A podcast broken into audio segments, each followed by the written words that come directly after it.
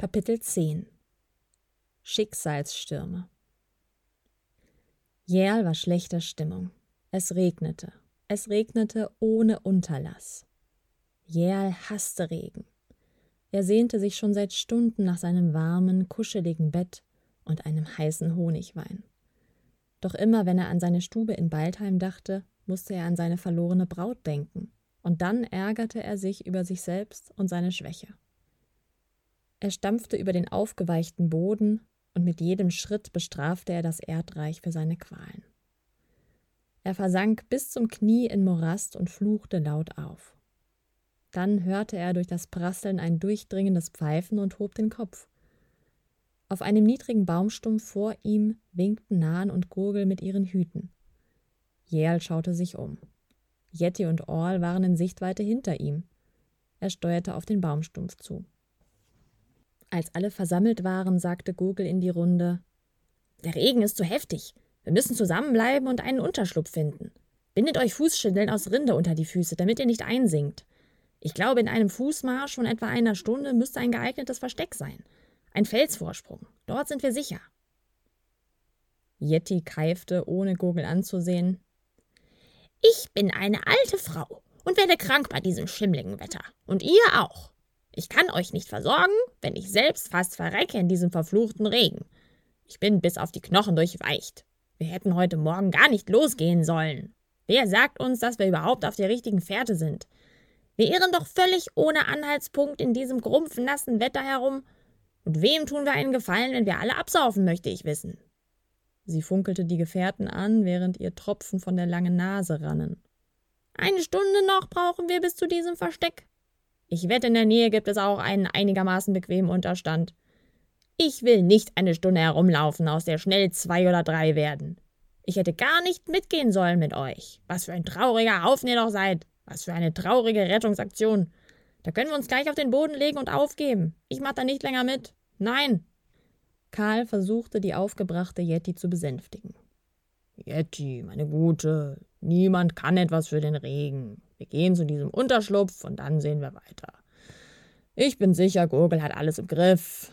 Bitte beruhige dich. Ach, da seid ihr euch so sicher, was? Ihr meint, Gurgel regelt das schon, wie?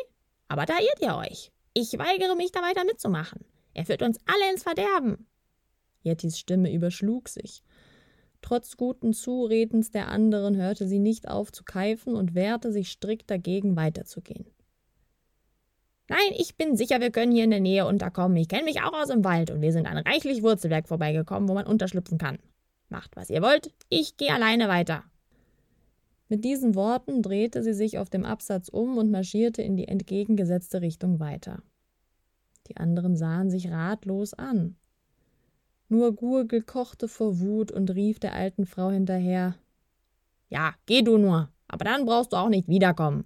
Wir kommen ganz gut alleine zurecht. Auch ohne deine Mittelchen und Kräutersäfte. Er wandte sich an die anderen. Kommt mit, dann gehen wir eben ohne sie weiter. Karl zog zweifelnd die Stirn kraus. Gurgel, bitte, du kannst sie nicht alleine gehen lassen. Jetty ist nicht mehr die Jüngste. Bitte, versuch doch, sie umzustimmen.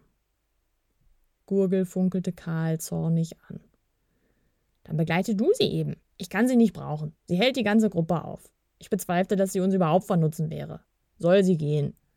Ich habe keine Zeit für solche Spielchen und sie scheint es ja auch ganz ernst zu meinen.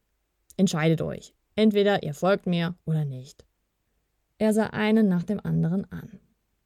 Nahen meldete sich zu Wort. Karl hat recht, Gurgel. Wir dürfen sie nicht alleine gehen lassen. Sie sah in die schweigende Runde. Gerade bei diesem Unwetter kann ihr so viel zustoßen. Karl sah Nahen dankbar an und nickte energisch. Ja, lasst sie uns einholen. Dann suchen wir uns ein Versteck und sehen weiter. Gurgel schüttelte den Kopf. Nein, wir müssen in die andere Richtung. Nur im Felsenversteck sind wir vor dem Wasser sicher. Meinetwegen kann einer von euch der alten Vettel hinterherlaufen, ihr könnt ja Ruby mitnehmen. Dann findet ihr sicher nach Baldheim zurück. Gurgel blies einmal kräftig in Balls Pfeife und sah ungeduldig in die Runde. Jähl biss sich auf die Lippen. Er konnte Yetis Schimpferei nur zu gut nachvollziehen und hatte während des ganzen Aufstands kein Wort gesagt. Aber der Gedanke an seine verschwundene Braut hielt ihn in Bann. Er musste gestehen, dass er keine bessere Idee hatte, als sich diesem kauzigen Kobold anzuschließen, um sie zu retten. Eine Weile herrschte betretenes Schweigen. Yetis buckliger Rücken war schon fast aus ihrem Sichtfeld verschwunden, da tauchte Rubis roter Kopf zwischen den Bäumen auf. Sie war wie alle anderen tropfnass. Gurgel gab Karl die Pfeife in die Hand. Karl, bitte geh du. Vielleicht kannst du Yeti tatsächlich noch umstimmen. Sonst bring sie bitte nach Hause. Nicht, dass ich dich nicht dabei haben will, mein Guter. Du kochst mit Abstand am besten. Aber wir müssen weiter und ich weiß keine bessere Lösung. Gurgel klopfte den betröppelt aussehenden Kobold auf die Schulter. Wir bringen deine Fall nach Hause, vertrau mir. Bitte. Karl schluckte schwer, nickte und nahm die Pfeife an sich. Ich melde mich bei dir, so schnell es geht. Ruby wird euch ja finden, oder? Und Baltheim findet sie auch. Karl nickte wieder und wendete sich an die anderen. Euch noch eine gute Reise. Möge der große Grumpf über euch wachen. Wir sehen uns sicher bald wieder. Er umarmte kurz und herzlich die Gefährten und beeilte sich dann, Yeti nachzukommen. Schweren Herzens machte sich auch der Rest der Gruppe auf den Weg, allerdings in die andere Richtung. Der Regen wurde immer stärker. Knapp eine halbe Stunde später waren die Kobolde immer noch unterwegs. Gurgel suchte fieberhaft die Gegend nach einem passenden Versteck ab, aber er sollte Recht behalten. Die Bäume hier waren relativ jung und bildeten kaum Wurzeln aus. Keine Felsen waren in der Nähe, keine ausgehöhlten Bäume oder ähnliches. Der Boden war mittlerweile völlig durchweicht und sie kamen nur voran, weil alle sich an Gurgels Rad gehalten und Schindeln unter die Füße gebunden hatten. Der Regen prasselte mit noch größerer Heftigkeit auf sie hinab. Gurgel fluchte, seit sie losgegangen waren, ohne Unterlass. Den anderen drei war es mulmig geworden. Sie waren noch nie bei so nassem Wetter im Wald unterwegs gewesen und wussten um die Gefahr. Waldheim war einmal vor einigen Jahren voll Wasser gelaufen. Das war die schlimmste Katastrophe in der jüngeren Geschichte des Horts gewesen. Nur mit sehr viel Glück und durch die weisen Entscheidungen Balz konnten damals alle gerettet werden. Der Wiederaufbau hatte Jahre in Anspruch genommen. Seitdem hatte Baldheim einen Notfallplan und Vorrichtungen gegen die Wassermassen eingerichtet. Doch völlig ungeschützt auf dem Waldboden fühlten sich die Kobolde der Naturgewalt ausgeliefert. Der Himmel hatte sich in den letzten Minuten bedrohlich verdunkelt. Gurgel hatte große Schwierigkeiten, sich zu orientieren und hoffte inständig, dass sie noch auf dem richtigen Weg waren.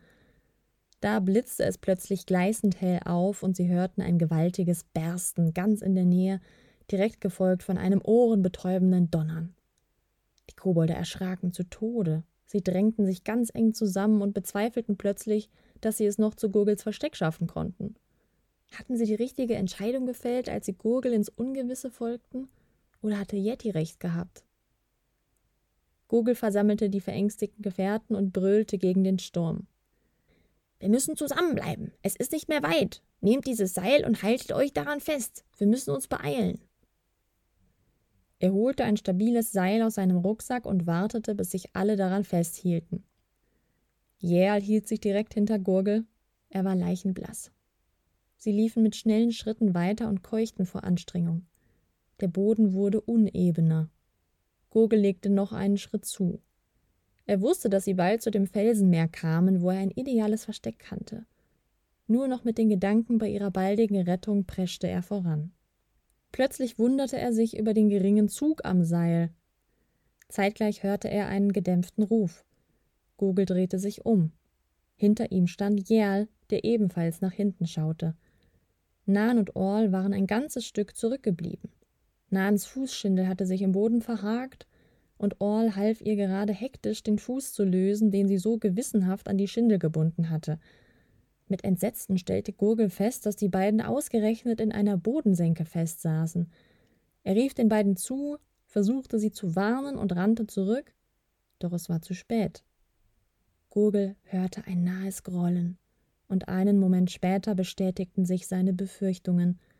Eine riesige Wassermasse rollte von oben heran, er schrie, und endlich bemerkten die beiden die Gefahr, rissen immer verzweifelter an der Schindel und schafften endlich Nahen zu befreien, Sie rannten zum Rand der Senke, aber es war zu spät. Das Wasser holte sie ein und spülte die beiden gnadenlos davon.